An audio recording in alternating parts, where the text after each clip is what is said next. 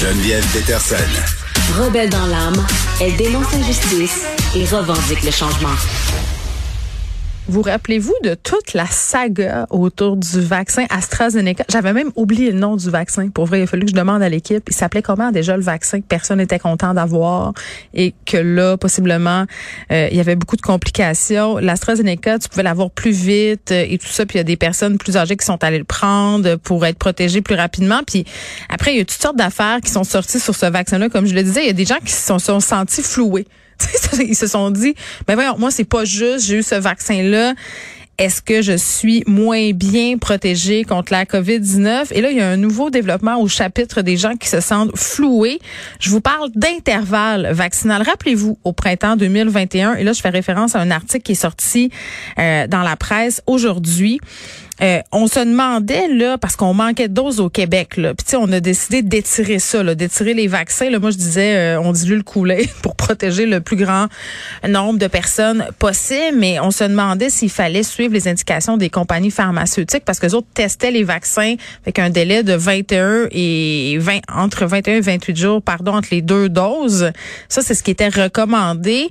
Euh, puis d'un autre côté la santé publique disait ben nous on veut protéger le plus de monde possible puis on va voir on va allonger le délai, puis on verra. Et là, il y a des gens en ce moment, des gens qui ont attendu un long délai entre leurs deux doses euh, et se demandent s'ils sont mieux protégés que les autres. Et ceux qui ont eu ce délai-là plus court se disent, ben nous, on est floués parce que notre protection était peut-être moins. Je sais que c'est compliqué, ce que je viens de dire, mais on va essayer de démêler tout ça avec André Finzi, qui est professeur et chercheur au département de microbiologie, infectiologie et immunologie de l'Université de Montréal.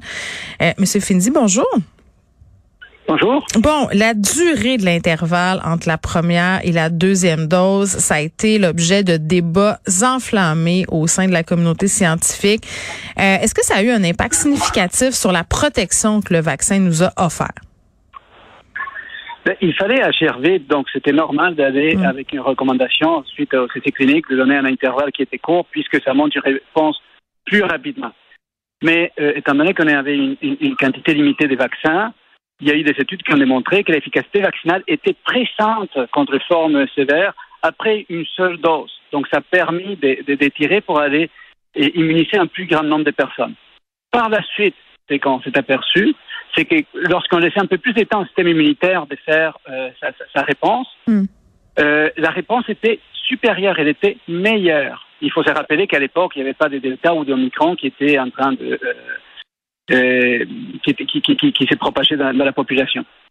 Donc, ce long intervalle entre les deux doses qu'on a, eu, au Québec a fait en sorte que la réponse immunitaire était, euh, était sensiblement supérieure à celle, que, à celle des personnes qui avaient reçu un court intervalle. Donc, ceux qui ont entendu longtemps sont avantagés.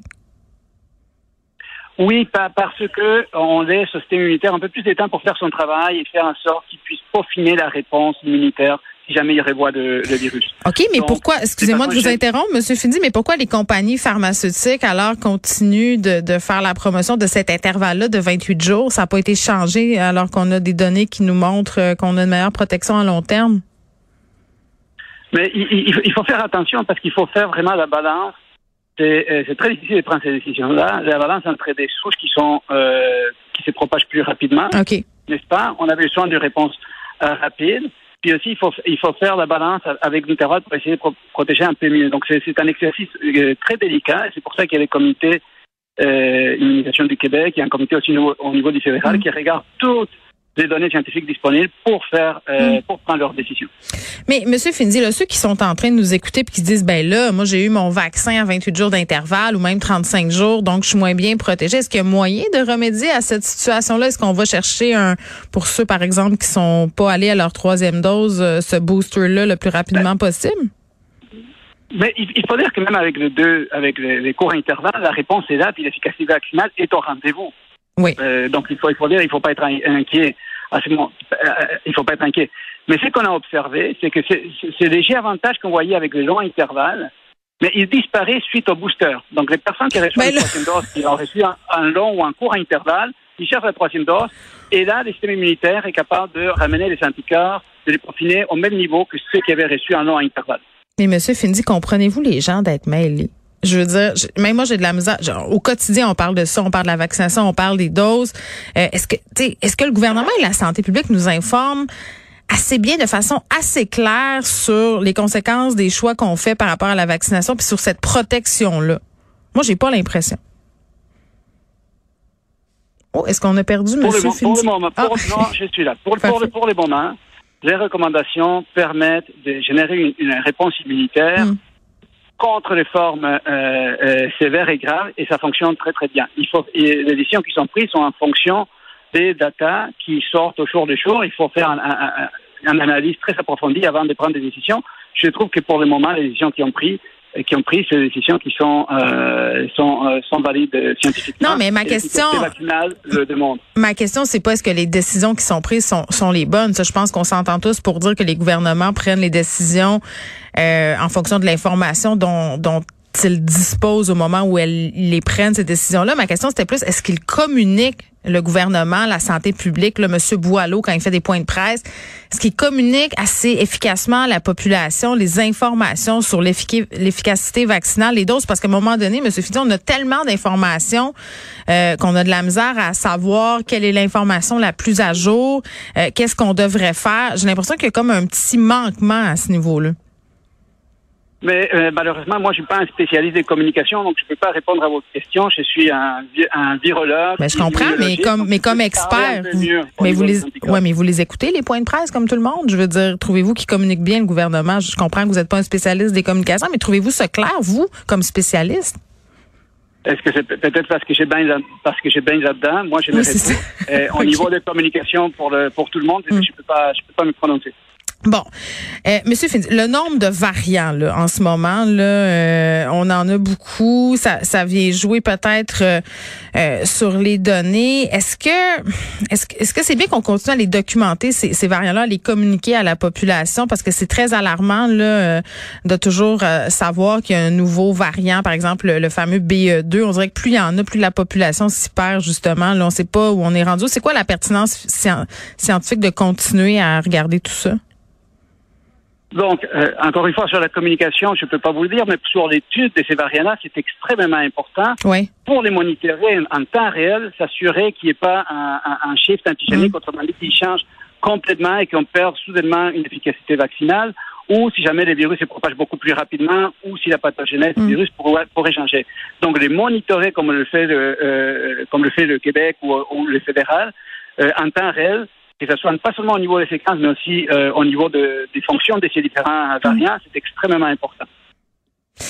Le nouveau variant recombinant là, qui combinerait euh, BA2 et, et l'Omicron, je crois, c'est quoi ça?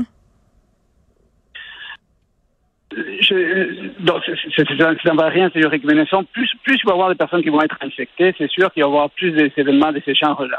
Mm. Pour le moment, la bonne nouvelle, si vous voulez, c'est que les vaccins actuels, protège contre euh, des, différents, des différents variants. Donc, de là, l'importance d'aller chercher la, euh, la, troisième dose. OK, là, peut-être que vous pouvez nous démêler sur l'efficacité du vaccin Moderna là, par rapport aux nouveaux variants. Il y a beaucoup de gens qui m'ont dit que quand ils sont allés, des gens plus âgés, là, pour se faire vacciner pour leur quatrième dose, des gens qui ont été vaccinés avec Pfizer se sont fait dire par les infirmiers, les infirmières, les vaccinateurs de prendre Moderna parce qu'il protégerait mieux contre les nouveaux variants puis aurait une efficacité plus longue. Est-ce qu'on sait des choses là-dessus? C'est des choses qu'on est en train d'étudier, évidemment, l'effet des combinaisons, des combiner des vaccins, des types de réponses qui s'agénèrent, mm. et par la suite voir euh, les différentes euh, protections. Je ne sais pas à quelle étude ces personnes-là euh, ont fait référence, mais pour le moment, on voit que même quand on combine les vaccins, la réponse est quand même très très bonne, surtout contre les formes sévères de, de la maladie. Merci, M. Finzi, André Finzi, qui est professeur et chercheur au département de microbiologie, infectiologie et immunologie de l'Université de Montréal. Je vous rappelle qu'on discutait de cet article de la presse euh, sur le délai vaccinal. Les gens qui ont attendu un long délai entre leurs doses de vaccin sont-ils mieux protégés que les autres? Si je me fie au dire euh, euh, de notre invité, M.